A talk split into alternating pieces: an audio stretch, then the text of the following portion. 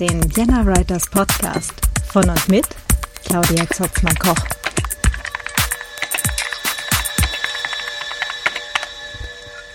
Hallo und herzlich willkommen zum Vienna Writers Podcast und zur Miniserie Self-Publishing. Heute geht es um Hörbücher. Ja, man kann mittlerweile auch Hörbücher self-publishen.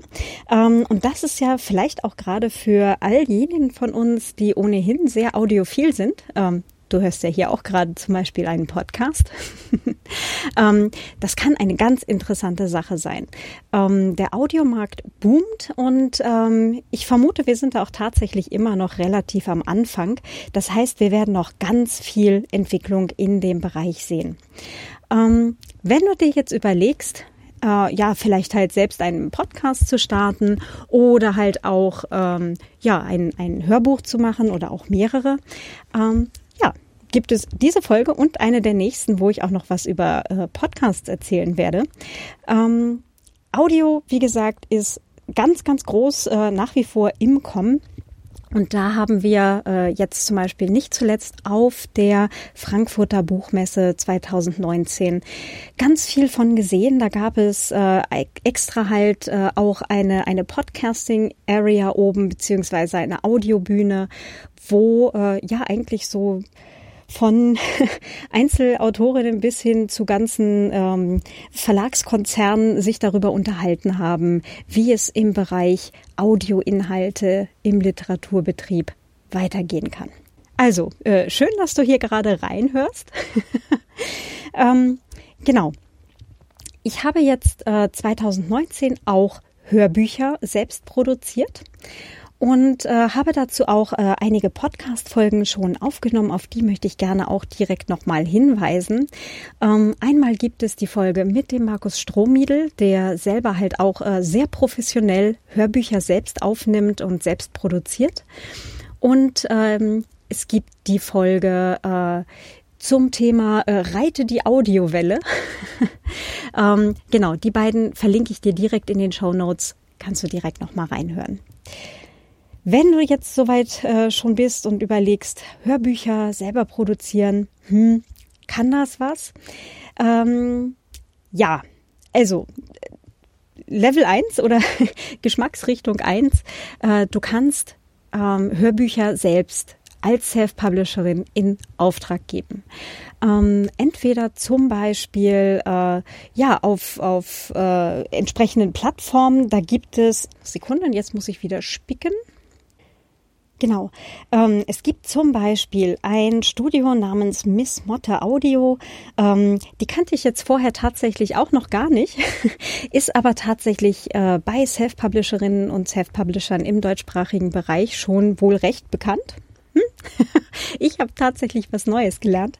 Äh, die machen halt tatsächlich Auftragsproduktionen von Self-Publisher oder Indie-Hörbüchern. Genau.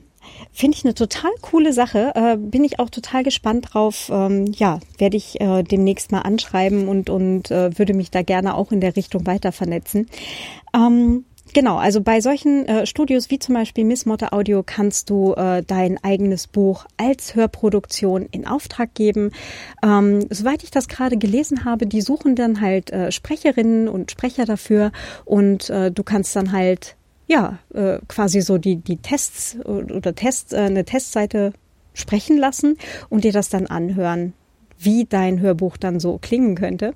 Ähm, genau, es gibt halt auch äh, insgesamt so Sprecherpools an verschiedenen Stellen. Es gibt äh, Tonstudios mit eigenen Sprecherpools, ähm, wo du einfach dann dich auch erkundigen kannst, äh, wie teuer das denn wird, wenn die dir halt so ein Hörbuch produzieren.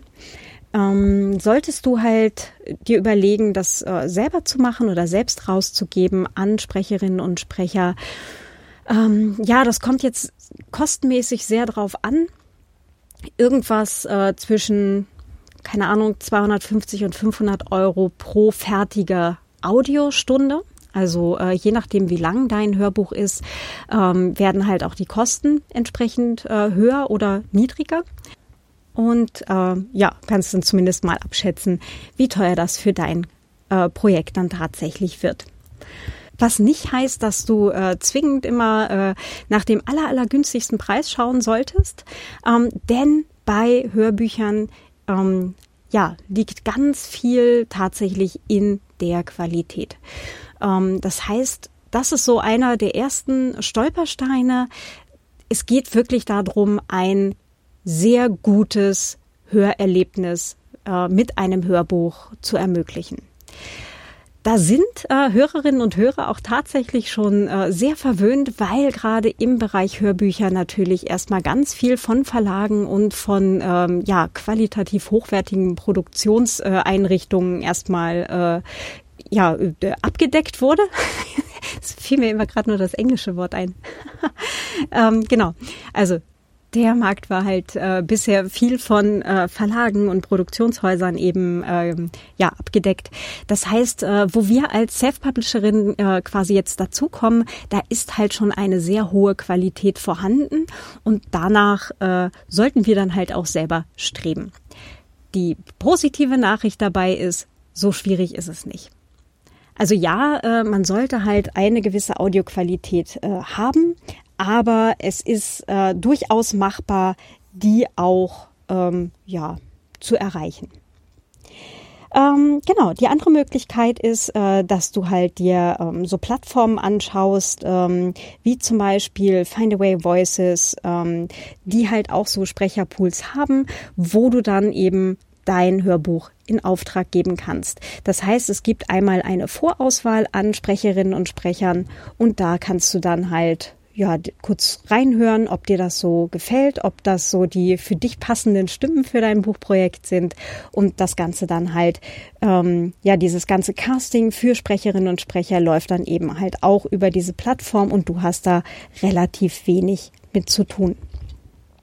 Hinweis, äh, passt drauf auf, wo deine Rechte äh, oder wo die Rechte an deinem Buch am Ende liegen. Wenn du äh, Sprecherinnen und Sprecher beauftragst, haben die normalerweise dann halt auch ein gewisses Urheberrecht an äh, der Audioform deines Buches. Es gibt die Möglichkeit, dass du äh, so Total Buyout Verträge äh, quasi mit denen halt machst. Das heißt, dass dann hinterher halt auch die Rechte an der Nutzung äh, bei dir liegen. Ähm, wir haben aber im deutschsprachigen Raum die Sache, dass das Urheberrecht selber nicht abgetreten werden kann. Das heißt, das Urheberrecht für die Audiofassung liegt dann tatsächlich äh, bei den jeweiligen Sprecherinnen und Sprechern. Wie gesagt, mit einem Total Buyout Vertrag hast du oder kannst du dir die Nutzungsrechte zurückholen, aber äh, das Urheberrecht ist im deutschsprachigen Raum nicht ähm, abgebbar. Das ist zum Beispiel auch ein großer Unterschied zu, äh, zum englischsprachigen Raum, ja, na, namentlich auch zu den USA, wo es auch möglich ist, das Urheberrecht selbst äh, abzutreten. Ja, das ist so ein, so ein Stolperstein, den wir häufig haben, wenn wir äh, mit ähm, englischsprachigen oder mit amerikanischen Plattformen eben zusammenarbeiten. Da vorsichtig sein. Genau. Ähm, also die eine Möglichkeit, wie gesagt, äh, Auftragsproduktion und äh, ja alles rausgeben, was geht. Die zweite Möglichkeit, die du hast, ist das Hörbuch selbst einzusprechen. Wenn du zum Beispiel mal eine Sprecherinnenausbildung gemacht hast, so für Lesungen oder so, oder halt äh, Bühnentraining hattest oder ähnliches, ist das durchaus eine Option. Und davon möchte ich jetzt gerne ein bisschen mehr erzählen. Das ist nämlich das, was ich gemacht habe. Ähm, auch da der Hinweis, erste Werke sind erste Werke sind erste Werke sind erste Werke. Ähm, das heißt, ich habe äh, tatsächlich mit einer Handvoll Kurzgeschichten gestartet, die ich ähm, zu Trainingszwecken mir selber hergenommen habe. Ähm, so Kurzgeschichten, die ich über die letzten Jahre mal geschrieben habe. Und die habe ich äh, für mich selber aus äh, Übungszwecken einmal als E-Book veröffentlicht und dann auch als Hörbuch eingesprochen. Ähm, das heißt, ich habe ein bisschen ja, Erfahrung gesammelt, wie funktionieren diese Plattformen, was wollen die an, an Qualität haben, ähm, wie funktionieren diese Prozesse und so weiter. Das habe ich einfach mal mit Kurzgeschichten getestet und zwar sowohl äh, für E-Books als halt auch für Hörbücher. Ähm, mit dem Ergebnis, dass natürlich die äh, Kurzgeschichten sich wenig bis äh, nicht verkaufen. Ähm, was allerdings halt auch äh, völlig in Ordnung ist in dem Fall, weil es waren für mich ja jetzt halt äh, Übungsgeschichten. ähm, hat allerdings den großen Vorteil, äh, als ich jetzt dieses Jahr im Herbst mein erstes langes Hörbuch eingesprochen habe, also wirklich äh, fertige Audio äh, oder das, das fertige Hörbuch hat sechseinhalb Stunden. Ähm, da hatte ich dann zumindest schon mal ein bisschen Übung sammeln können, wie das denn so grundsätzlich funktioniert. Ähm, ob das jetzt äh, für dich der richtige Weg ist, musst du entscheiden. Ich kann sagen, ja, ich fand äh, die die Übung mit den Hörbüchern und halt auch mit den E-Books ähm, durch die Kurzgeschichten durchaus hilfreich. Ähm, ich weiß aber, dass es halt auch in Anführungsstrichen verbrannte Erde ist. Ja, also die, die ersten, ähm, die ersten Hörbücher, ja, so meine ersten Sachen, die ich selber halt eingesprochen habe im Bereich äh, Fiction, also halt Geschichten, Krimis, ähm, die sind natürlich noch nicht so gut wie Sachen, die ich dann eben mit der Übung, die ich damit äh, bekommen habe, später jetzt dann einspreche. Ähm, es ist aber tatsächlich noch mal was ganz anderes, ob du in ein Mikro redest oder ob du äh, quasi bei im, im, Kindergarten vorliest oder halt bei irgendwelchen äh, Veranstaltungen oder so. Also der Unterschied ist äh, durchaus noch mal da, wobei natürlich auch äh, Lesen vor Publikum grundsätzlich eine super Übung ist. Ähm, also gerade äh, selber Lesungen haben oder auf Festivals auf der Bühne äh, lesen und so weiter, das ist auch eine ganz, ganz tolle Übung. Insbesondere wenn man Dialoge liest. Das sollte man echt nicht unterschätzen. Äh, gerade wenn man vielleicht so Streitgespräche hat oder so, wenn es äh, lauter und leiser ist, so der eine regt sich unglaublich auf, der andere versucht so zu beschwichtigen. Ähm, das sind äh, wirklich hervorragende Mikrofonerfahrungen, wenn man halt äh, das dann vielleicht schon mal bei einem Festival oder so vorgelesen hat. Ähm, genau, weil gerade eben diese ganze Mikrofontechnik, äh, wann geht man näher ran, wann geht man weiter weg, also Hinweis, wenn es leiser wird, geht man näher dran. Wenn es lauter wird, geht man weiter vom Mikro weg. Ist ein bisschen kontraintuitiv, aber ähm, es hilft, dass die Audioqualität für die Zuhörerinnen hinterher viel besser ist. Weil wenn ich dann auch noch nah rangehe und dann brülle, also oder auch Scheinbrüllen, ähm, ist das halt doch äh, meistens zu viel des Guten und übersteuert vielleicht auch noch. Und ähm, wenn man flüstert und weiter weggeht, dann ist halt ja, da hat dann irgendwie auch keiner mehr was von. Genau, also solche Sachen äh, kann und sollte man ganz dringend üben. Ja, und wenn du dir sagst, okay, ich übe das jetzt einfach mal irgendwie ein paar Stunden lang ähm, mit dem Mikrofon bei mir zu Hause, ist das natürlich auch total fein. Aber üben ist eine gute Sache. Genau, das ist mal ganz, ganz wichtig. Und ähm, ja, das ist auch äh, bei der Gelegenheit gleich der, der Hinweis, das war das ganz große Problem, das ich bei meinem ersten Hörbuch tatsächlich jetzt hatte. Äh, das fängt gleich mit einer Streitszene an. Also es äh, war der erste Roman der Paula Anders Reihe, ähm, der Mord und Schokolade, und der fängt halt mit einer Streitszene an. Und ähm, halt auch tatsächlich genau das, was ich gerade beschrieben habe. Äh, eine Person regt sich scheußlich auf und die andere dann so, nein, beruhige dich doch, ist alles gar nicht so, wie du denkst. Ähm, genau. Und das hat hinterher tatsächlich zu einem Rattenschwanz an Tonproblemen geführt, weil da dieser, dieser Unterschied zwischen laut und leise ähm, einfach viel zu stark war.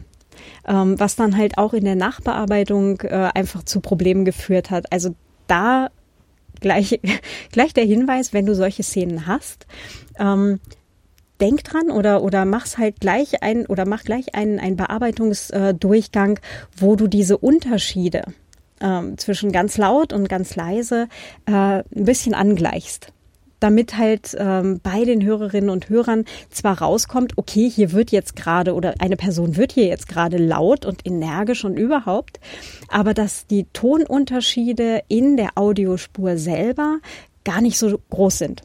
Ja, also ganz großer Hinweis und das, das größte Learning, das ich jetzt äh, eigentlich ähm, dieses Jahr bei Hörbüchern hatte. Genau, das äh, sieht man in dieser, ähm, dieser Kurve, Ne? Also man, man hat ja dann so eine Zackenlinie, wenn man Ton einspricht. Und da sieht man das eigentlich sehr gut, wo halt laute Stellen sind und wo sehr leise Stellen sind. Und hat dann halt auch nochmal so die optische Unterstützung, diese Stellen eben dann in der Audiospur rauszufinden und zu bearbeiten. Das heißt, man kann sich die dann halt rausnehmen, äh, markieren, den Bereich dann halt ein bisschen leiser stellen, den sehr leisen Bereich vielleicht so ein bisschen anheben, ein bisschen lauter stellen. Ähm, dann kommt es zwar von der ähm, von der Energie, mit der es gesprochen wurde, immer noch quasi genauso rüber, aber die Datei hinterher ist äh, eben oder hat eben nicht diese ganz krassen Unterschiede drin und das macht vieles hinterher besser. genau. Ähm, ja, zum Thema Aufnahme mach genau nicht das, was ich jetzt hier mache. Ich sitze jetzt gerade hier einfach so ähm, an meinem Schreibtisch äh, mit einem Headset auf dem Kopf und draußen im Hof äh, sind sie gerade am Hämmern, Bohren und Stemmen. Tu das nicht. Für ein Hörbuch äh, möchtest du Ruhe haben.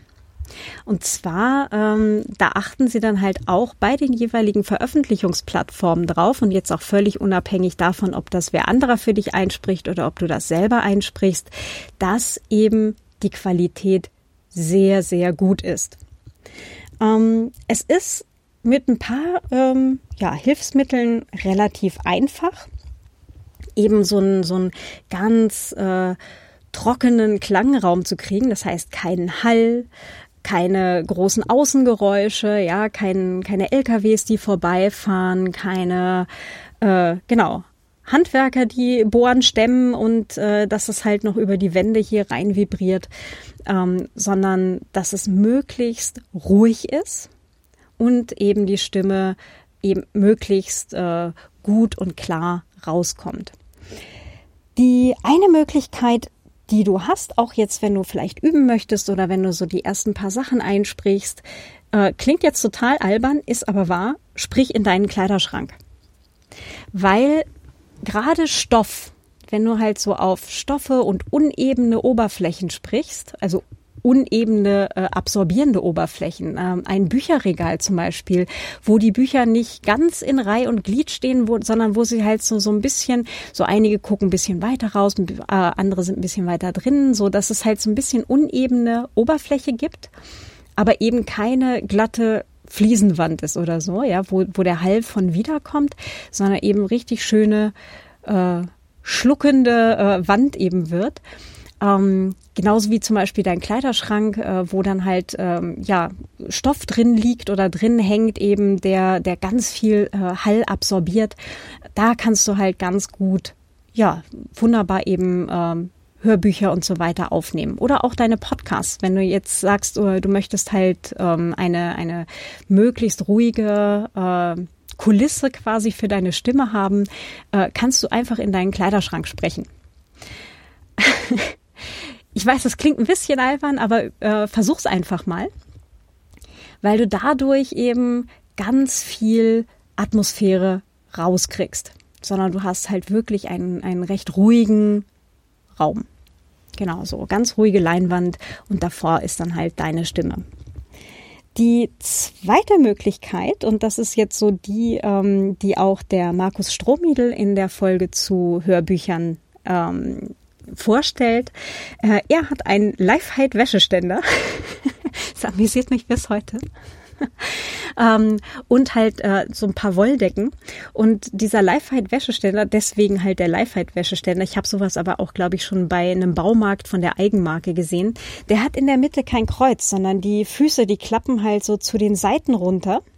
Und dann kannst du äh, in der Mitte hast du dann quasi Platz und kannst das Ganze so auf deinen Schreibtisch so draufstellen und das quasi wie so eine kleine Sprecherkabine überstülpen. Hast du so einen, so einen mobilen Überbau.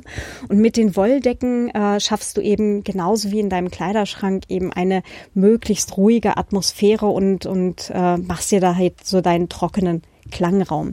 Finde ich eine super tolle Sache. Ähm, ich muss immer noch diesen Lifehide-Wäscheständer einkaufen. Übrigens, ich kriege kein Geld von der Firma Lifehide. Es, es amüsiert mich einfach nur. Äh, nach wie vor sehr. genau, äh, wie gesagt, es gibt auch äh, wohl Bauhaus- oder Baumarkt äh. Äh, Ob es von Bauhaus tatsächlich eine gibt, weiß ich nicht. Ich habe es, glaube ich, in einem anderen Baumarkt schon mal gesehen. Ähm, also jedenfalls so ein Wäscheständer, der eben kein Kreuz in der Mitte hat, sondern wo die Füße so zur Seite weggehen. Vor allem hat das den Vorteil, du kannst das Ganze auch relativ platzsparend hinterher wieder wegräumen.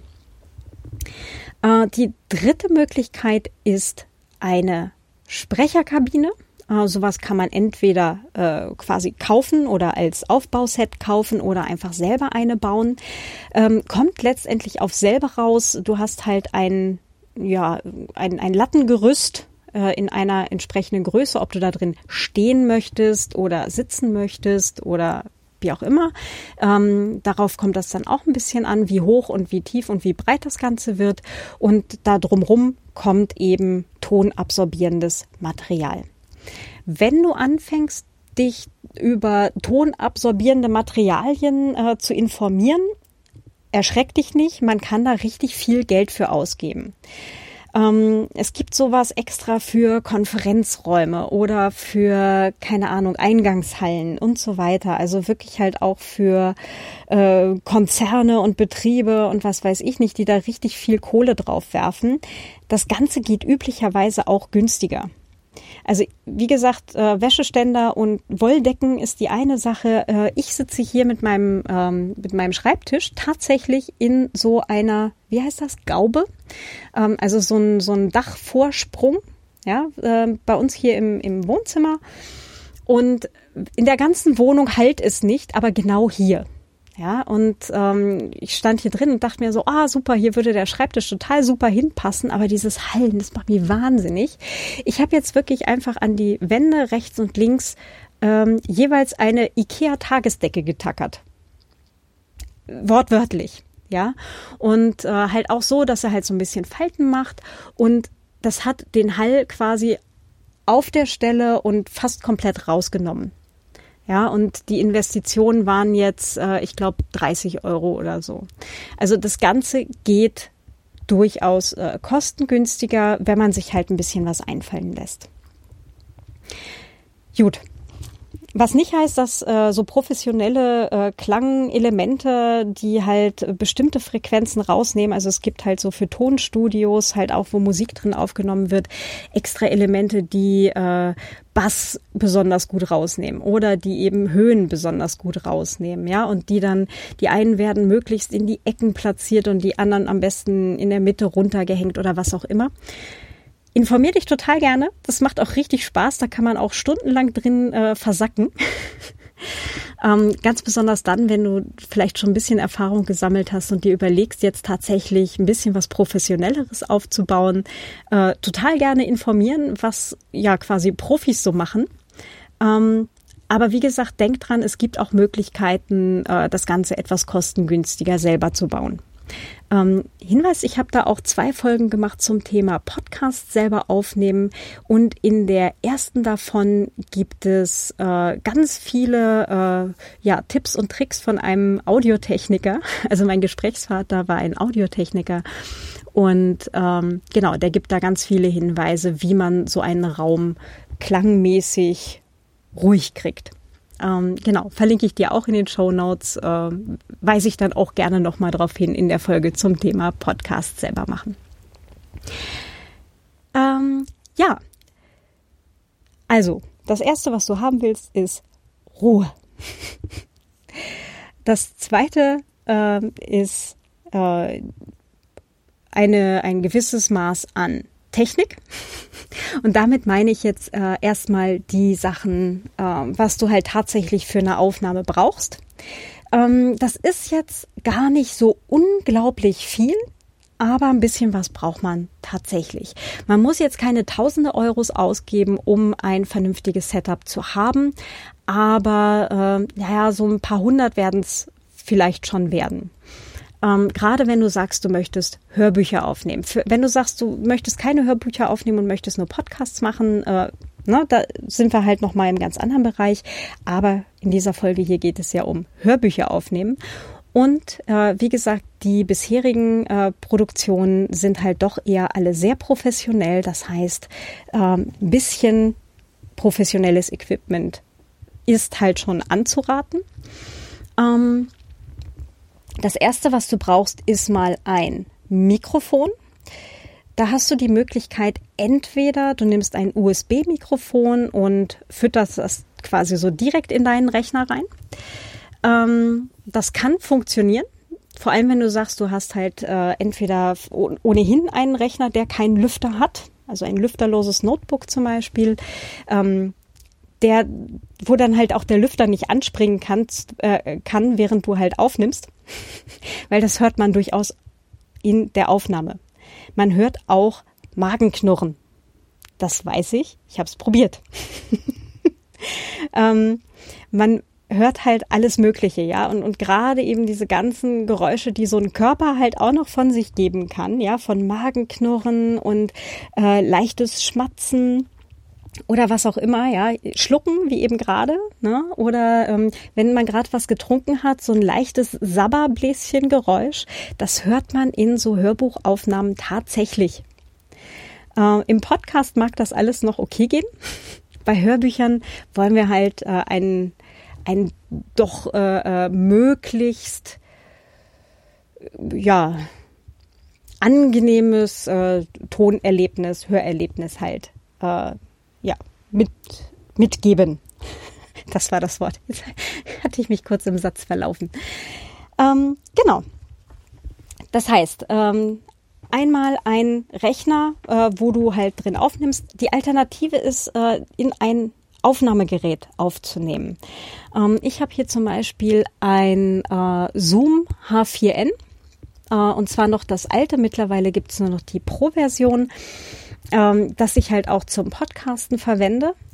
Ähm, das heißt, ich kann halt genauso gut den Ton auch äh, mit einem Mikrofon oder in ein Mikrofon reden und das in ein Aufnahmegerät reingeben und nicht halt per USB in den Rechner, sondern in dem Fall äh, ist das ein sogenannter XLR-Anschluss. Ähm, das heißt, es, äh, das Mikrofon hat eben nicht USB am anderen Ende, sondern also ein USB-Kabel am anderen Ende, sondern ein XLR-Kabel. Und dieses XLR-Kabel kann man entweder direkt in ähm, so ein Aufnahmegerät reinstecken oder mit so einem kleinen sogenannten Audio-Interface, so wie das jetzt hier auch gerade neben mir steht, ähm, mit so einem Audio-Interface ähm, dann an den Rechner anschließen. Das heißt, das XLR-Kabel vom Mikrofon geht in das Audio-Interface. Ich habe hier ein, ähm, Moment, Focusrite Scarlett 2i2, noch ein altes, ähm, mal gebraucht, gekauft. Ähm, genau, und ähm, am anderen Ende geht dann halt ein Mikrofon, äh, genau, ein Mikrofon, ein USB-Kabel raus und das schließe ich dann an den Rechner an. Das heißt, ähm, ich habe mich damals entschieden, weil ich gesagt habe, ich möchte auch Hörbücher aufnehmen, äh, dass ich mir eben alles mit XLR-Anschlüssen ähm, zugelegt habe. Das hat sich dann so ergeben, indem ich möchte dieses Aufnahmegerät, hm, was kann ich da dran stecken und so weiter. Wenn für dich äh, oder wenn, wenn du halt primär mit einem USB-Mikrofon arbeiten möchtest, nur zu. Also total gerne. ähm, Hinweise dazu, welches zum Beispiel auch der Markus Strohmiedel bei sich verwendet, äh, gibt es dann halt dort in der Folge, beziehungsweise kann ich auch hier nochmal in die Show Notes geben. Genau, ich habe hier, wie gesagt, ein XLR-Mikrofon. Das ist ein Rode NT1 und eben das geht über das äh, Audio-Interface, in meinem Fall ein Focusrite Scarlett 2i2, dann in meinen Rechner. Das nächste, was du auch noch bräuchtest, sind Kopfhörer.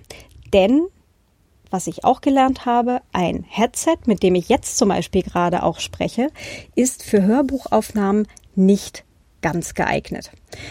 Denn wenn du zum Beispiel äh, so Streitszenen hast, ne, lauter, leiser äh, und so weiter, ähm, das Mikrofon ist immer in etwa gleich weit weg vom Mund bei einem Headset. Ja, also ich kann jetzt mich nicht einfach nach hinten lehnen und bin dann weiter weg und kann lauter werden, sondern bei einem Headset ist eben dieser Abstand, äh, dadurch, dass es hier an diesem Bügel einfach fest ist, immer relativ gleich. aber auch nur relativ gleich. Und das ist das zweite Problem. Denn man kriegt, wenn ich jetzt das äh, Headset einmal absetze und wieder aufsetze, ist das Mikrofon nicht hundertprozentig in der gleichen Position. Ähm, und das macht dann halt durchaus auch wieder Unterschiede, wie meine Stimme hinterher klingt oder das Gesprochene halt hinterher klingt. Das heißt, wenn ich jetzt hier vorsichtig wackele, wenn ich das jetzt hier ein bisschen äh, umstelle, so, jetzt ist es ein bisschen anders weg. Und wenn ich es jetzt mir ein bisschen zu hoch einstelle, merkst du? Genau, jetzt, jetzt puste ich hier schon ein bisschen zu dicht rein. Und äh, wenn ich einfach nach der Pause oder so nicht gut aufgepasst habe, stelle ich das hier wieder ein bisschen besser hin. So. Ähm, wenn ich nach der Pause zum Beispiel beim Aufsetzen nicht gut aufgepasst habe, dann habe ich vielleicht hinterher eine Stunde oder zwei Stunden Audiomaterial, das ich nochmal neu einsprechen muss, weil es einfach pustet. Das ist dann halt auch doof. Also, was du auch brauchst, ist ein Kopfhörer. Ähm, und zwar vielleicht auch, wenn du, wenn du noch nicht daran gewöhnt bist, dass du deine eigene Stimme hörst, während du sprichst, spätestens zum Schneiden wirst du ihn brauchen, um eben diese ganzen Feinheiten tatsächlich zu hören. Ja, wie zum Beispiel Sammern, Schmatzen, Magenknurren, äh, der LKW, der vorbeifährt. Und ähm, da habe ich jetzt zum Beispiel den ähm, Bayer Dynamic DT770 Pro mit 250 Ohm. Ähm, zum einen einfach deswegen, ich habe, äh, also ich war tatsächlich in einem äh, speziellen Laden für so Musik und, und Audiozubehör oder Produktionsgeschichten äh, und habe da einfach ein paar probiert. Ähm, halt auch äh, darauf hin, welche bequem sitzen. Ähm, ich trage zum Beispiel eine Brille und äh, während der Aufnahmezeit beziehungsweise halt dann auch der Schneidezeit vom Hörbuch war ich da teilweise äh, länger als acht, neun Stunden am Tag äh, unter diesen Kopfhörern drunter. Und das kann im Zweifelsfall echt unbequem werden. Ähm, ich habe die jetzt halt genommen, äh, A, weil sie mir von einer äh, Radio... Äh, Journalistin empfohlen wurden, die da selber eben ihre Beiträge mitschreibt, äh, schneidet. das äh, zum anderen, weil sie halt tatsächlich mit Brille auch echt bequem waren. Ähm, ich habe mir dazu, ähm, also ausgeliefert wurden die mit so äh, Kunstleder ähm, Bezügen. Ich habe mir da halt noch so Plüschbezüge dazu gekauft, weil ich die halt einfach noch viel angenehmer finde.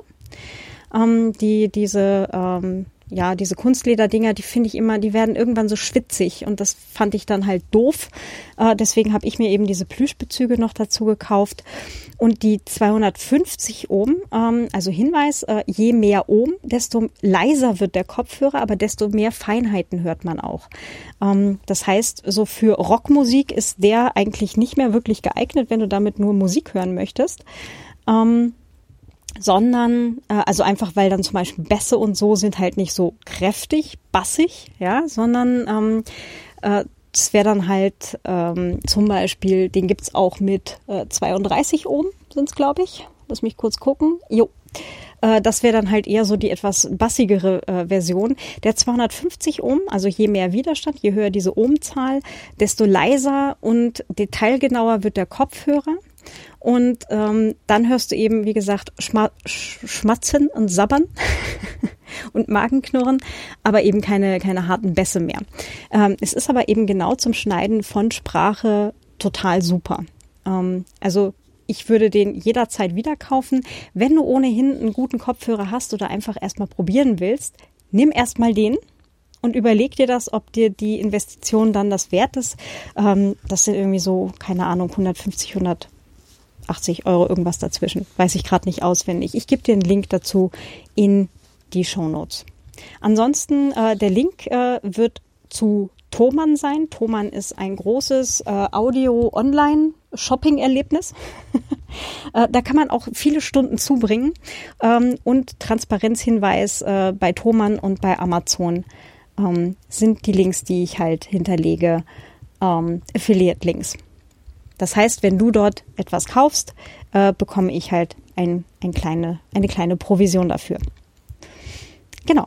Aber äh, gerade im Fall von Thomann ähm, kann ich sagen, ich habe da selber auch schon äh, sehr viel äh, Zubehör und, und äh, lustige Audio-Dinge eingekauft und bin da auch sehr, sehr glücklich. Vor allem die Beratung ist auch total super. Das heißt, wenn du unsicher bist, kannst du dort halt auch einfach eine Mail hinschreiben oder anrufen und bekommst halt eine kompetente Beratung, ähm, wo sie im Zweifelsfall auch nochmal nachfragen, was ist denn der genaue Anwendungsfall. Auf die Art und Weise habe ich zum Beispiel die Lavalier-Mikrofone ausgesucht, beziehungsweise ausgesucht bekommen, ähm, die ich halt äh, jetzt auf der Frankfurter Buchmesse für mein Aufnahmegerät mitgenommen hatte.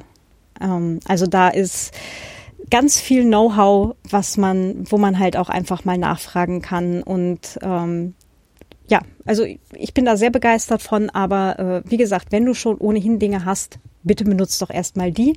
Äh, wenn es dann daran geht, tatsächlich die Dateien zu erstellen, die hinterher auch hochgeladen werden sollen, dann natürlich äh, das Profi-Equipment. Ja. Wenn ich halt so ein, so ein äh, Mikrofon habe, das kann man entweder mit einem Tischständer äh, sich äh, hinstellen oder eben im äh, Stehen einsprechen, was ohnehin auch eine sehr gute Idee ist, grundsätzlich. Ähm, also mit einem Standmikrofonständer oder halt auch mit so einem äh, Mikrofonarm.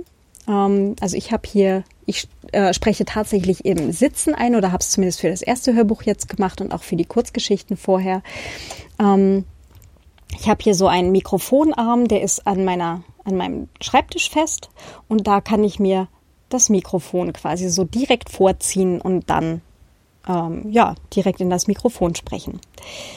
Ähm, wie gesagt, Headset ist nicht die beste Option. So ein Mikrofon mit so einem entweder äh, ja wie, wie auch immer du gerne einsprechen möchtest oder wie es für dich halt gut passt. Stehend ist grundsätzlich eine tolle Idee. Wenn du aber keine Ahnung, äh, am Anfang vielleicht zwei, drei Stunden ähm, dann dran arbeitest und einsprichst und später vielleicht noch länger, ja, dass du halt wirklich fünf, sechs oder auch acht Stunden dran stehst, nicht dran sitzt, sondern dran stehst äh, und einsprichst, das kann auch echt auf die Substanz gehen. Ich habe mich dann einfach aufgrund der Länge entschieden, dass ich im Sitzen einspreche, allerdings auf so einem äh, Wackelhocker, und da habe ich äh, auch ein bisschen probiert. Ähm, also mein normaler Schreibtischsessel äh, oder Schreibtischstuhl, das ist so ein, so ein alter Holzstuhl. Der quietscht und knarzt ganz scheußlich. Ähm, ich habe jetzt hier so ein, äh, ich glaube, Sitness heißt der, so ein, so ein Sitness-Hocker. Äh, der hat unten so einen aufgeblasenen Gummiring, also wie so ein, so ein Fahrradreifen, auf dem der halt äh, steht. Und der macht auch nicht wirklich ein Geräusch. Also da wackel ich jetzt gerade so ein bisschen drauf hin und her. Da passiert nicht viel und es ist halt auch für, zumindest für mich, für den Rücken angenehmer. Äh, es wird aber äh, meistens empfohlen, tatsächlich eher im Stehen einzusprechen, weil man halt doch ja, freier ist, sich ein bisschen bewegen kann, ja, die Stimme dann halt auch freier und beweglicher ist. Kommen wir gleich nochmal drauf zu. Genau. Ähm, wo waren wir? Genau, Mikrofon und Mikrofonständer oder halt so ein Mikrofonarm. Äh, Rechner hatte ich schon erwähnt, äh, gegebenenfalls halt äh, oder halt im, im Optimalfall einen lüfterlosen. Wenn du dir jetzt nicht gleich zum Anfang einen lüfterlosen Rechner und den ganzen anderen Krempel kaufen möchtest, ist das total fein. Ja, also nur ähm, denk dran, dass gegebenenfalls, wenn der Lüfter bei dir am Rechner anspringt, während du einsprichst, dass man das eben hört. Genau. Also vielleicht im Zweifelsfall ein bisschen Pause machen, bis der Rechner wieder abgekühlt hat und dann eben später neu ansetzen. Ähm, genau. Wäscheständer im Zweifelsfall. ein paar Decken und ähm, was war das letzte, was man braucht? Ach ja, Aufnahmegerät eben optional, falls du nicht direkt in den Rechner arbeiten möchtest. Das ist mal so das Wichtigste.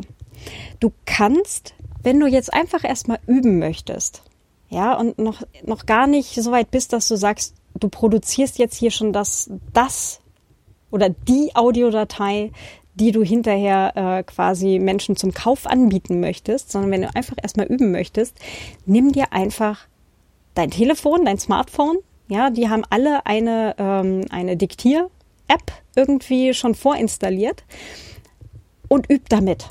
Ja, wenn es einfach erstmal darum geht, kriege ich das so hin mit den Dialogen, wie ich will, dass ich das anhören soll, ja, oder ähm, kriege ich das hin mit diesem Einsprechen und so weiter.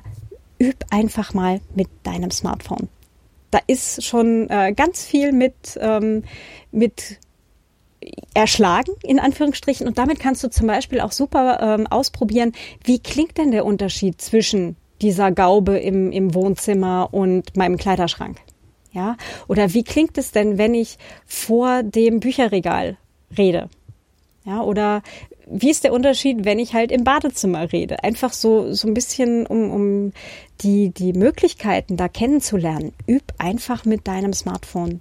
Probier unterschiedliche Positionen aus, äh, halt auch innerhalb der Wohnung. Wo ist denn ein guter Platz, um aufzunehmen.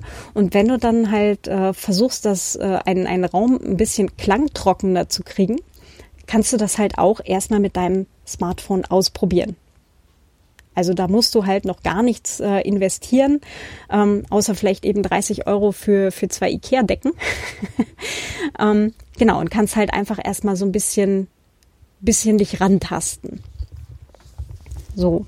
Und wenn du dann feststellst, äh, das ist alles doch noch nichts, dann hast du eben oder ist halt einfach noch nichts verloren. Ja, das ist so der, der Themenbereich Technik. Ähm, ich empfehle auf jeden Fall ein gutes Mikrofon zu nehmen, wo du auch selber das Gefühl hast, das klingt schon nach was, was da am anderen Ende rauskommt. Ja, wenn, wenn du das Gefühl hast, deine Stimme klingt quäkig und doof und alles bäh, ähm, und du hast das Gefühl nach ein paar Wochen immer noch, dann äh, geht da noch ganz oder ist da noch ganz viel Platz nach oben. Ähm, dass Menschen ihre eigene Stimme beim ersten Versuch nicht mögen, ist normal. Also gar keinen, gar keinen Stress für den Fall, dass du jetzt so die ersten zwei, drei Male versuchst, ähm, vielleicht eine Geschichte mal einzusprechen und du denkst dir hinterher so, oh mein Gott, Himmel. Ähm, keine Hektik, das ist völlig normal es wird den Punkt geben, oder zumindest ich habe relativ schnell den Punkt irgendwann gehabt, dass ich mich mit meiner Stimme abgefunden habe. Und vor allem, ähm, wie gesagt, ich hatte damals eine Sprecherausbildung gemacht und die Sachen, die mich wirklich genervt hatten selber an meiner eigenen Stimme, die sind durch diese Sprecherausbildung alle viel besser geworden. Wie ich zum Beispiel gelernt habe, habe ich ähm, einfach dadurch, dass meine Zähne so sind, wie sie sind, äh, neige ich eigentlich dazu, dass wenn ich ein Sch sage, also SCH, ne, ein Sch, ähm, dass das normalerweise also normalerweise, wenn ich halt nicht darauf achte, dass es dazu neigen kann, dass es halt eher pfeift dabei, ne? So sch, sch, sch. Hm, ist doof. und, und wenn ich jetzt halt äh, manchmal rede und halt äh, wirklich schlampere, bei der Aussprache, ja, jetzt zum Beispiel Aussprache, äh, dann pfeift das so leicht dabei. Ähm, und dann ist halt äh, wirklich gut, wenn man weiß, wie man reden sollte oder wie man, wie man halt auch üben kann, ja, und, und wie man, ähm, wie man selber eben gut darauf achten kann, ähm, dass solche, in Anführungsstrichen, Fehlerchen dann halt einfach viel weniger werden. Ja? Und dann ist es auch viel besser, die eigene Stimme zu ertragen. genau. Ähm, das ist nämlich überhaupt das nächste auch äh, Sprechtechnik. Ähm, zum Beispiel gibt es eine sogenannte Choratmung. Choratmung deswegen, weil man nicht unbedingt dann äh, Luft holt oder naja, es ist jetzt das ist ein bisschen falsch gesagt. Also Choratmung ist eigentlich, dass äh, alle zu unterschiedlichen Zeiten Luft holen und zwar nicht alle, also alle vom Chor an einer Stelle im, im Stück, damit eben nicht da 30 Leute stehen und zeitgleich machen, sondern was ich meinte ist, ähm, die Luft leise wieder reinströmen lassen. Und zwar funktioniert das, indem du halt nicht aktiv machst, sondern äh, einfach den Unterkiefer so leicht runterklappen lässt und äh, hinten Platz machst. So, und jetzt hat gerade, bei mir ist halt gerade Luft äh, in die Lunge reingeströmt. Das hast du aber wahrscheinlich nicht gehört. Einfach dadurch, dass ich den Unterkiefer fallen lasse und äh, quasi hinten aufmache, damit Luft nach hinten strömen kann. Und dadurch, dass ich vorher die ganze Zeit schon geredet hatte und äh, in der Lunge nicht mehr viel Luft drin ist,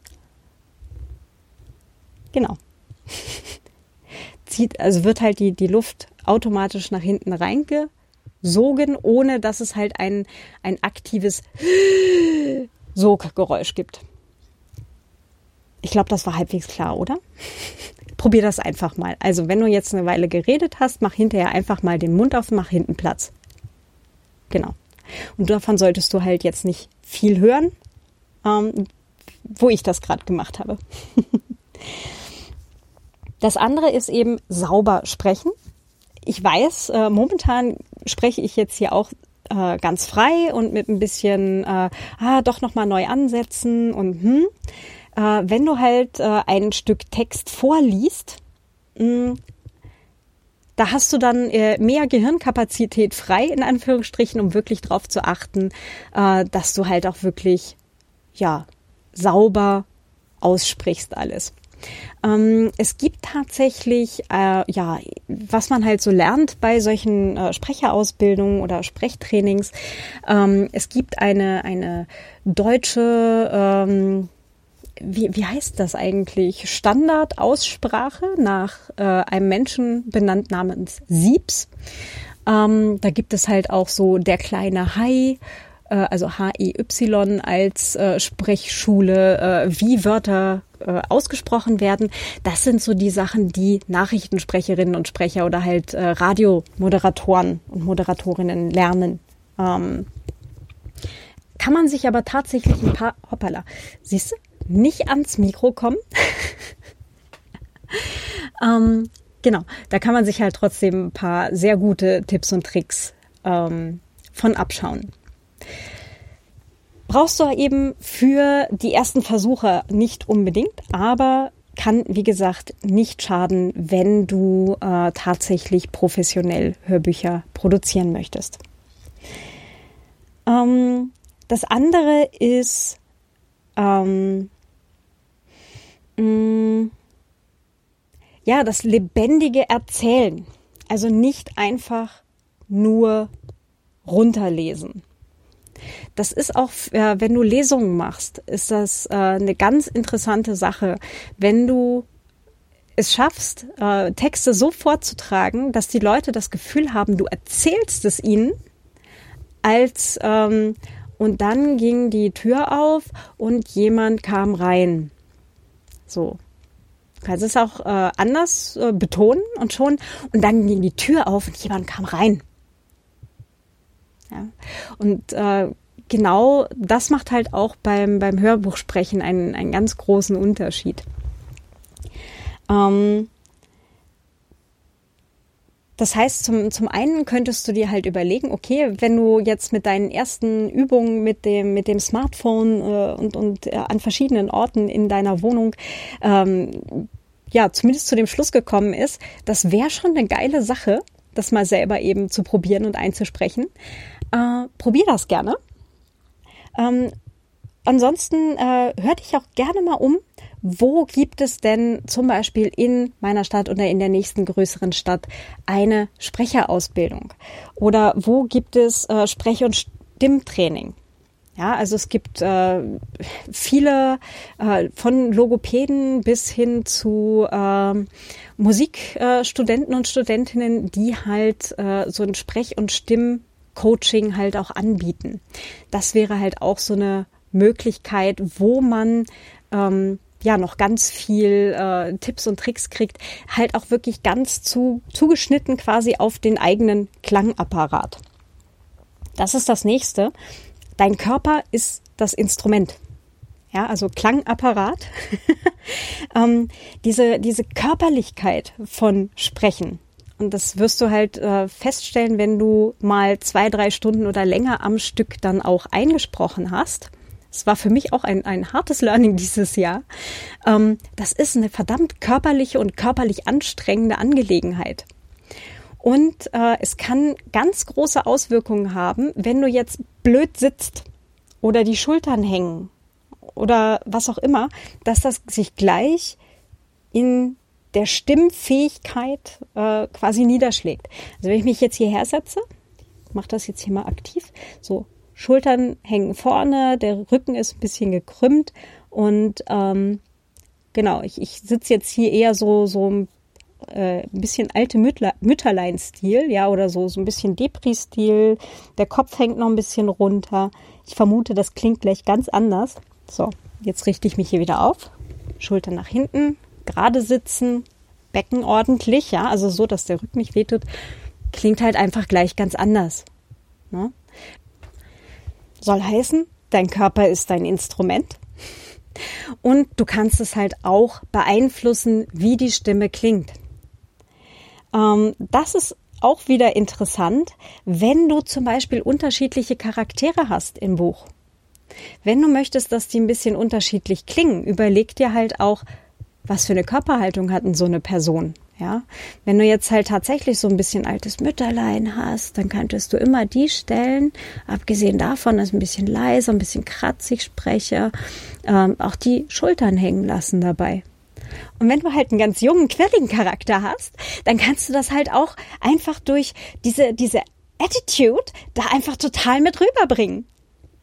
Ja, also auch wenn du noch nicht die, die Übung hast, dass es sich mit jedem Charakter oder dass du für jeden Charakter tatsächlich eine richtig eigene Stimme sprichst, kannst du einfach durch ja, äh, Attitude, also die, die ganze Haltung, und damit meine ich nicht nur die körperliche Haltung, sondern vielleicht auch so diese, hey Baby, ne, ich kann dir das voll erzählen.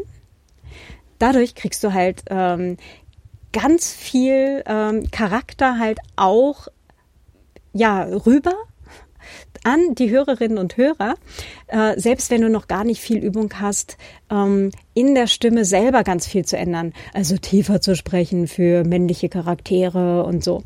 Sondern einfach durch die, durch diese Attitüde kriegst du einfach viel Charakter auch rein, wenn noch nicht so viel ähm, Stimm, äh, da ist. Also da geht schon was. Ähm, da habe ich auch eine ganz großartige Buchempfehlung für dich. Äh, das gibt's halt als Hörbuch. Ähm, ist auf Englisch und zwar von der Lolly King. Ähm, How to be an Audiobook Narrator. Genau. Äh, dazu gibt es mittlerweile auch ein Companion Script. Ähm, ich habe meine Erfahrung eben vom von meinen ersten Anläufen äh, auch in zwei langen Blogposts äh, niedergeschrieben. Der erste Teil ist eben zur Aufnahme und der zweite dann zur Nachbearbeitung. Ähm, ja, Links gebe ich dir auch alle in die Show Notes rein. Äh, apropos Nachbearbeitung, beziehungsweise es brauchst du eigentlich auch schon zur Aufnahme, wenn du in deinen Rechner aufnimmst. Ähm, das ist der Teil, äh, wo du halt ein bisschen Software brauchst. Und zwar eine sogenannte DAW, also Digital Audio Workstation. Ähm, ich benutze da tatsächlich Ultraschall mit äh, auf Reaper. Also Reaper ist die Software, Ultraschall ist da das Podcasting-Plugin. Ähm, einfach, weil ich das schon habe durchs Podcasten. Ähm, es gibt aber noch viel mehr Möglichkeiten. Ja, also die eine äh, ist zum Beispiel Audacity, ist auch eine gratis Open Source äh, ja, DAW. Und die andere ist Ardour. Ähm, da habe ich selber noch nicht äh, mitgearbeitet, habe aber schon ganz viel Gutes davon gehört. Die Links dazu gebe ich dir ebenfalls in die Show Notes. Ähm, wenn du halt mit so einer DAW, also mit so einer Digital Audio Workstation, wenn du damit eben dann aufnimmst, kriegst du halt ja so eine Tonspur raus. Und diese Tonspur, ähm, das ist dann so eine, so eine Zackenlinie. Hinweis, beim Nachbearbeiten hast du dann natürlich die Sache, du siehst nicht, was du an welcher Stelle ge gesprochen hast, sondern äh, du hast halt nur die Zackenlinie, von der du eben ausgehen kannst. Na? Äh, wenn du weißt, an der Stelle war ich lauter, an der Stelle war ich leiser, kannst du dich daran etwas orientieren, weil das ist halt entweder lauter, mehr Zackenausschlag oder leiser, weniger. Ähm, oder äh, du musst halt ohnehin alles nochmal durchhören. genau, das heißt, ähm, da einfach dich schon mal mental darauf einstellen, dass du eben einfach nicht so spontan von außen siehst, was an welcher Stelle genau ist. Es ist beim Text ein bisschen einfacher, ne? da kann man einfach suchen und finden. Das geht eben mit Audio so noch nicht. Ähm, Praxistipp. Mach für jedes Kapitel eine eigene Audiospur, die wieder vorne bei Null anfängt und äh, stell dir die anderen auf Mute, also die dann halt wirklich einfach äh, leise stellen oder oder äh, stumm schalten. Genau, das war das Wort. Stumm schalten äh, und dann halt in eine neue Audiospur ein neues Kapitel eben aufnehmen. Hat den ganz banalen äh, Sinn, dass später, also zum Hochladen, brauchst du für jedes einzelne Kapitel eine eigene äh, Spur also eine eigene Datei. Und die fängt natürlich jeweils wieder bei Null an. Ähm, das kannst du dir alles sehr vereinfachen, wenn du einfach alle vorne bei Null automatisch anfangen lässt. Genau. Ähm, also, entweder ähm, ja, Reaper oder Audacity oder Adur. Viele arbeiten tatsächlich mit Audacity. Adur, wie gesagt, sieht auch sehr interessant aus. Ähm, dadurch, dass ich ohnehin schon Reaper habe, verwende ich auch das. Ähm, ja, eins davon wirst du ziemlich sicher brauchen, um Ton aufzunehmen. Der Themenbereich Nachbearbeitung.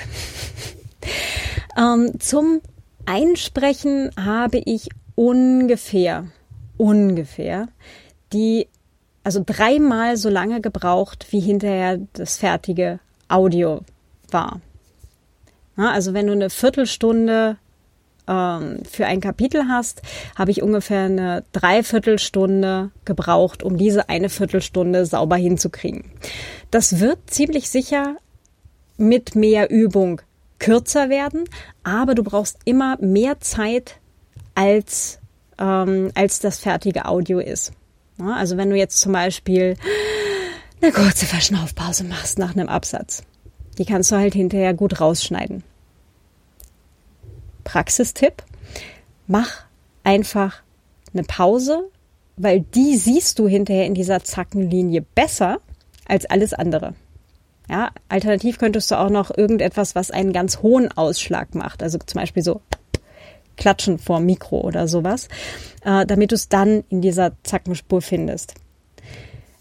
Die andere äh, Möglichkeit beim Aufnehmen ist, dass du einfach ähm, quasi auf der Stelle, wenn du dich versprichst, Stopp drückst, das Stückchen zurückgehst, bis dahin die Tonspur quasi direkt wieder weglöscht und dann, ja, so paar Sekunden vorher äh, schon wieder äh, reinhörst, ne? Äh, wo war ich eben gerade? Genau, dann hörst du nämlich gleich erstmal dir einen Satz lang oder sowas äh, zu, wie dein Sprachfluss bis eben war. Und dann halt direkt die Aufnahme wieder starten und direkt weitersprechen. Äh, dann hast du hinterher bei der Überarbeitung nicht so unglaublich viel zu schneiden, dann hast du nämlich vielleicht irgendwo endlich den Satz ordentlich hingefrickelt mit den drei Anläufen, nur um festzustellen, dass du äh, fünf Minuten später einfach komplett aufgibst und den ganzen Absatz von vorne eingesprochen hast. Weil da erinnerst du dich vielleicht nicht mehr dran, dass du das getan hast. genau. Äh, von daher ist dieses äh, äh, Rollback, also wie auch immer das jetzt im Fachjargon richtig heißt. Ich krieg das jetzt bestimmt gleich wieder nicht richtig hin. Also dieses Rollback einfach äh, gleich Stopp drücken, weglöschen, neu drüber oder neu einsprechen, ähm, erspart hinterher ganz viel ähm, doppelten Aufwand. Genau. Ähm, das nächste ist, dass du halt trotzdem immer mal Pausen hast. Ne? oder dass du ähm, eine Pause machst nach einem Absatz oder jetzt einfach gerade mal kurz, verdammt. Ja, wo du halt vielleicht vergessen hast, was rauszuschneiden. Ähm, das ist halt hinterher nochmal in der Nachbearbeitung. Und auch die hat bei mir ungefähr die dreifache Länge von dem gedauert, wie das fertige Audio. Das heißt, ich habe insgesamt schon die sechsfache Länge, also einmal dreifach und nochmal dreifach, äh, von dem, was als fertige Tondatei am Ende über ist. Äh, also das auf keinen Fall unterschätzen und gerade wenn du die ersten Versuche machst, dauert es eher länger. Also gerade halt auch beim Einsprechen, bis man dann irgendwie so drin ist und halt auch beim Nachbearbeiten. Das wird auch ein bisschen kürzer, aber auch nicht so unglaublich viel, glaube ich. Das ist, ähm, ja, also man kann das sehr, sehr üben, aber äh, ein gewisser Teil bleibt halt am Ende doch. Genau, also auf keinen Fall die Durchlaufzeit eines solchen Hörbuchprojekts unterschätzen. Ähm, eher ein bisschen länger einplanen. Das heißt, äh, wenn du vorhast, ähm, tatsächlich selber einzusprechen und selber zu schneiden, ähm, nimm dir mehr als als eine Woche Zeit. Ja, plan vielleicht auf zwei Wochen. Dass du halt wirklich sagst, okay, äh, eine Woche lang einsprechen, eine Woche lang schneiden. Ähm, wenn du halt vorher fertig bist, ist alles fein. Es kann halt eher sein, dass es vielleicht eher noch ein Tickchen länger dauert, je nachdem, wie lang dein Buch natürlich auch ist. Wenn du jetzt ein 20.000 Wörter Sachbuch äh, Shorty hast, ja, äh, bist du natürlich viel schneller fertig, als wenn du einen 400 Seiten äh, Roman geschrieben hast. Ja, also da einfach mal so kurz einplanen. Ich habe ähm, ja, ich überlege gerade, wie lang ist das erste Paula-Buch? Ich glaube, so grobe Richtung 56.000 Wörter, also eher kurz, kurzer äh, Roman oder kurzer Krimi. Ähm, hat eben eine Lesezeit bei mir von sechseinhalb Stunden. Äh, was du halt dann in der Nachbearbeitung auch machen kannst oder machen musst, und äh, da kannst du gleich beim Einsprechen drauf achten, äh, am Anfang von einem Kapitel und am Ende von einem Kapitel brauchst du immer äh, eine gewisse Stille. Am Anfang sind das, das ist nach Plattform vielleicht auch unterschiedlich. Ich habe jetzt über äh, Find a Way Voices äh, publiziert. Die wollen immer am Anfang eine Sekunde Stille haben und am Ende fünf Sekunden. Ähm, genau, da dann halt auch drauf achten und das ist halt auch eine Sache, die du in der Nachbearbeitung dann machst. Wo du dann halt ja eben, wenn du das äh, die Datei mal so weit hast, dass ähm, Versprecher raus sind, dass äh, die Pausen zwischen den Sätzen und zwischen den Absätzen ungefähr überall passen und so weiter. Ja, wenn das mal alles soweit passt und, und gut ist und sich fein anhört, äh, dann kommen eben diese Sachen wie vorne halt eine Sekunde, hin, fünf, hinten fünf Sekunden Stille. Ähm, genau, das gehört dann halt noch dran. Und ähm, danach kommt dann halt auch noch, ähm, ja, so die, die akustische Nachbearbeitung. da kannst du natürlich entweder ähm, einen Kompressor, Equalizer, ähm, einen Gate-Filter und einen Clipper einfach per Hand drüberlegen. Ja. Ähm, Hinweis, solche Sachen wie Gate möchtest du gleich am Anfang einschalten, bevor du eben sonst ähm, äh, dich dran setzt und gegebenenfalls halt noch irgendwelche Klick, Klack und Sabbergeräusche halt rausfilter oder rausschneidest, ähm, weil dieser Gate-Filter halt schon ganz viel davon wegnimmt. Ähm, solche Sachen wie, wie äh, Kompressor kannst du halt auch nachträglich noch machen. Genau. Äh, die Alternative, die du hast, ist zum Beispiel das Ganze durch Auphonic äh, bearbeiten zu lassen. Auphonic ist ein Online-Service, das heißt, es ist eine automatische Bearbeitung. Da lädst du quasi dein fertiges Audio-File hoch, also wo schon alle Sabber, Klick, äh, Geräusche, zu langen Pausen und so weiter raus sind. Also das bei dir wirklich fertige File nimmst du und lädst das dann in Auphonic und das macht dann halt eine automatische Bearbeitung, äh, wo dann eben solche ein bisschen Störgeräusche halt in einem gewissen Umfang oder ähm, Klicken, Schmatzen halt auch bis zu einem gewissen Grad äh, rausgefiltert werden und deine Stimme eben äh, mit einem Equalizer nochmal äh, schön gemacht wird, in Anführungsstrichen. Das heißt, so ein bisschen das äh, Quäkige kommt weg, es wird vielleicht ein bisschen satter und voller. Du kannst das Ganze aber natürlich auch in deiner DAW, die du ja dann schon hast, auch per Hand machen. Das geht auch. Es geht aber eben, wie gesagt, auch automatisiert über Auphonic.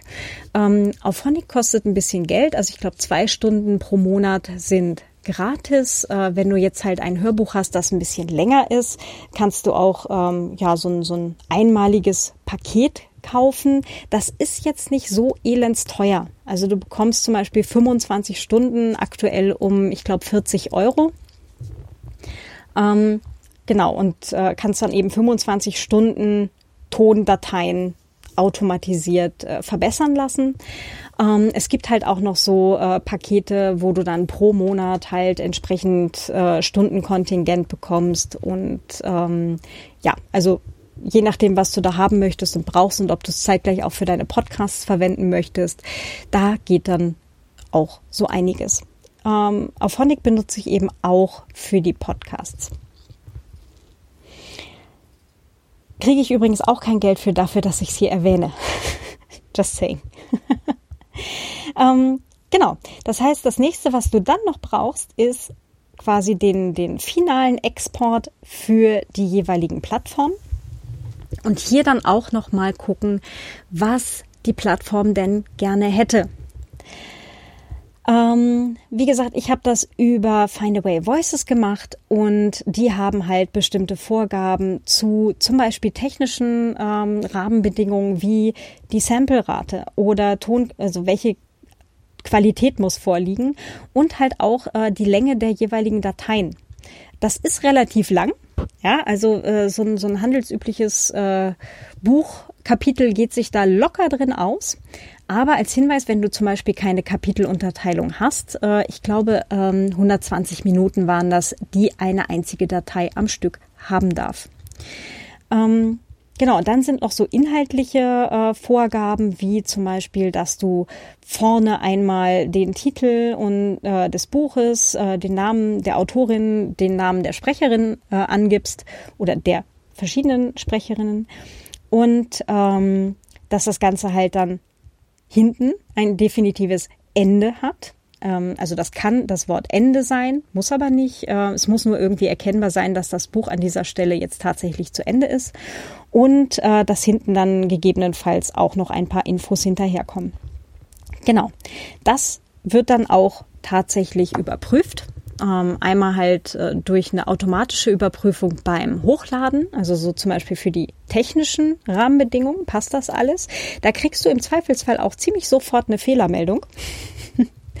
äh, wenn irgendwas nicht passt. Und dann gibt es wohl auch tatsächlich noch die äh, eine Überprüfung durch ähm, Menschen, die da so Strich, stichprobenartig reinhören. Das gibt es dann auch alles noch. Genau. Das heißt, beim Hochladen selber, da hast du dann auch schon die Möglichkeit, äh, also wie gesagt, einmal ähm, eine Datei für die ganze Vorab-Info. Dann eine Datei pro Kapitel, dann noch eine Datei für die Hintenweg-Info. Und äh, dann brauchst du auch noch eine zusätzliche Datei mit einem äh, mit einer Hörprobe. Ähm, diese Hörprobe hat üblicherweise vorne äh, nicht dieses ähm, den üblichen Anfang, also das, was du halt in dieser Datei halt drin hattest von ähm, Buchtitel, Name der Autorin, Name der Sprecherin, jetzt fängt das Hörbuch an, sondern es sind, ich glaube, wir wollen irgendwas zwischen zwei und fünf Minuten haben, äh, Hörprobe eben, was sich äh, ja Interessenten und Interessentinnen äh, dann eben anhören können, ob sie dieses Buch tatsächlich kaufen wollen und das ist dann halt ja, ich habe halt immer den, den Buchanfang genommen, so die ersten fünf Minuten vom Buch beziehungsweise bei den Kurzgeschichten die ersten zwei Minuten vom Buch. Genau. Ähm, das brauchst du dann halt beim Hochladen. Danach brauchst du dann genauso wie bei deinen E-Books auch äh, die ganzen Metadaten und den Preis. Hinweis, äh, wenn du äh, zum Beispiel auch über Findaway Voices veröffentlichen möchtest, ähm, da hatte ich ja schon erwähnt, wenn du über Draft to Digital ein E-Book anbietest, zum Beispiel für Apple Books und Google Books, dann ist die Veröffentlichung eines Hörbuchs über Findaway Voices gratis. Äh, das heißt, du zahlst eben keine Gebühr dafür, dass dein Buch veröffentlicht wird. Ähm, und hat den unglaublichen Vorteil, dass es die ganzen Metadaten von deinem E-Book auch schon direkt quasi bei der Erstellung vom Hörbuch direkt importiert. Das heißt, du musst sie nicht alle neu eingeben, sondern in dem Fall wäre alles schon mal da. Ansonsten kannst du auch, das ist so Praxistipp, mach im einen Fenster äh, quasi das E-Book auf der einen Plattform auf und im anderen Fenster äh, das ähm, genau da, wo du gerade dein Hörbuch hochladen möchtest und dann kannst du immer so per Copy und Paste die Infos rübergeben. Ist so die Alternative. Genau, das ist das. Und dann wenn du so weit bist, äh, kommen wir zum Preis und wenn du da halt dein, dein, dein fertiges Hörbuch komplett hochgeladen hast, weiß die Plattform ja, wie lang das ist und gibt dir üblicherweise auch ein, eine Preisempfehlung. Wie teuer sollte ein Hörbuch in dem Genre, in dem du bist, bei der Länge sein? Ähm, da habe ich mich jetzt auch einfach mal grob dran gehalten. Ja, das keine Ahnung. Ähm, ich habe da jetzt äh, nicht, nicht viel äh, weitere äh, Erfahrung bisher. Ich habe mich einfach tatsächlich an diese Preisempfehlungen der Plattform gehalten. Ähm, apropos Preis, äh, bei Findaway Voices, das ist halt ein US-Anbieter, da ist der Preis in äh, Dollar. Denk einfach an den Umrechnungskurs Dollar zu Euro. Ähm, das heißt, wenn du sagst, okay, dein E-Book äh, oder dein auf dem deutschen Markt soll es 8,99 äh, kosten, kannst du halt dann für ähm, US-Dollar jetzt momentan 9 Euro äh, oder 9,90 Dollar oder sowas ähm, angeben. Aber da gibt es halt auch äh, so Umrechnungstools und ähm, ja, schau halt einfach, dass es äh, auch in Euro halt zu einem sinnvollen Preis äh, kommt. Ähm, Kobo hat jetzt übrigens auch schon angefangen äh, mit einer Kooperation mit so einer Publikationsplattform für äh, Hörbücher. Da sind es dann tatsächlich auch Europreise. Ich habe da leider noch keine Erfahrung mit gesammelt.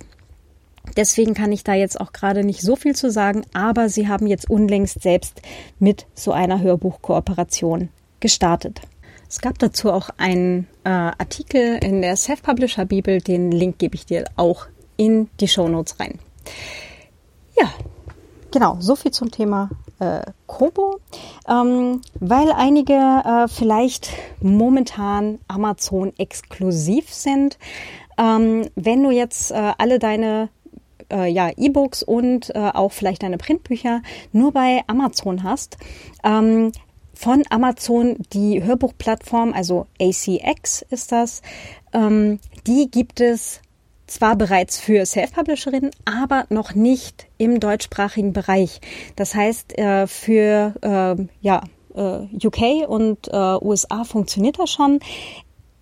In Deutschland und Österreich leider noch nicht. Ähm, ich vermute aber, dass es auf kurz oder lang sicher auch kommen wird. Äh, mit dem Hinweis, dass dann natürlich das Hörbuch auch wieder nur bei Amazon verfügbar ist. Wenn ich jetzt äh, zum Beispiel über Find Away Voices gehe, kann ich mir eben halt die verschiedenen Marktplätze auch aussuchen, beziehungsweise die unterschiedlich, äh, unterschiedlichen ähm, Vertriebskanäle. Ja, also ich kann dann halt sagen, äh, dieses Hörbuch soll auch äh, bei Amazon ausgeliefert werden. Oder dieses Hörbuch soll auch über Kobo, über was auch immer alles ausgeliefert werden. Ja, und auch Apple und ähm, quasi eh überall. Äh, Bookbeat, genau, Bookbeat äh, wird äh, seitens Findaway Voices ebenfalls unterstützt. Ähm, bei bookbeat.de werden die Bücher aktuell noch nicht gefunden, soll aber laut Aussagen vom Support ähm, ja im Frühjahr 2020 dann auch soweit sein. Was über Findaway Voices auch möglich ist, ähm, bei ACX ziemlich sicher nicht. Ähm, jetzt aus der Erfahrung mit den anderen Amazon Publishing Services.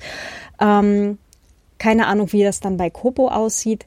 Äh, man kann Bibliotheken freischalten. Das heißt, es wäre möglich, dass äh, Bibliotheken ähm, auch das Hörbuch einkaufen und dann halt verleihen.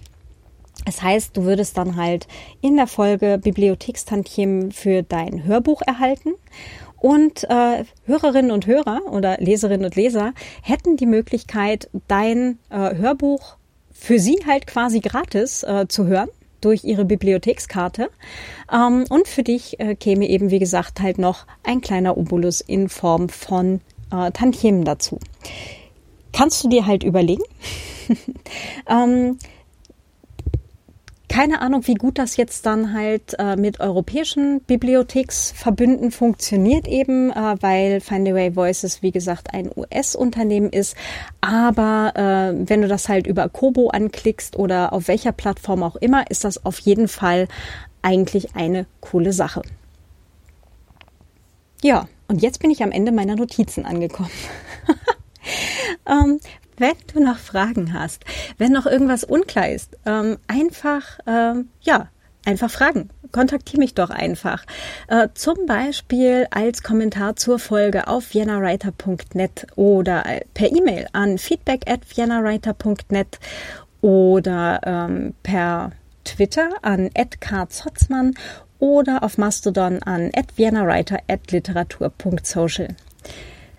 Ich weiß, ich habe jetzt gerade ganz viel drüber geredet, äh, wie man ein Hörbuch auch selber einsprechen kann. Alle Quellen dazu, was ich mir halt auch vorher durchgelesen habe, angehört habe, ähm, gebe ich alles in die Show Notes rein. Ähm, du kannst es dir zumindest überlegen. Ansonsten auch nochmal der Reminder, es ist natürlich durchaus eine Möglichkeit, ein Hörbuch auch einfach als Auftragsarbeit rauszugeben. Und dann bitte an deine Rechte denken, beziehungsweise an die Nutzungs- und die Urheberrechte an den jeweiligen Formaten. Genau. Falls du mich und diesen Podcast unterstützen möchtest, freue ich mich natürlich total. es gibt eine Steady-Seite und äh, alle anderen Möglichkeiten, äh, ja, mir Unterstützung hier zukommen zu lassen, findest du auf jennawriter.net slash spenden. Und ansonsten wünsche ich jetzt ganz viel Spaß beim Ausprobieren versuch's einfach mal. Äh, nimm dir eine Kurzgeschichte und äh, sprich einfach mal in dein Telefon. du kannst es auch einfach äh, die, die Aufnahme-App starten und vor dich auf den Tisch legen. Das ist total in Ordnung. Du musst da nicht in Knäckebrot-Technik mit, äh, mit dem Telefon so flach vor dir durch die Wohnung rennen. Das geht alles auch entspannter. Genau. Ähm, du kannst ja auch überlegen, dir äh, das mit einem Lavalier-Mikrofon zu machen. Dann steckt das Telefon in deiner Tasche und das Mikrofon bei dir am Revers und du kannst einfach so durch die Wohnung gehen. Ist nochmal so ein, ein Tipp. Äh, du musst nicht. Wie gesagt, du kannst einfach mit nur deinem Telefon starten. Genau. Ganz viel Spaß beim Ausprobieren. Ähm, und wie gesagt, wenn noch Fragen sind, bitte immer gerne, da haben äh, auch alle Hörerinnen und Hörer was davon, wenn ich das dann in der nächsten oder bei der nächsten Gelegenheit äh, dann die Frage aufnehme. Dankeschön fürs Zuhören, ganz viel Spaß und bis demnächst. Deine Claudia. Ciao.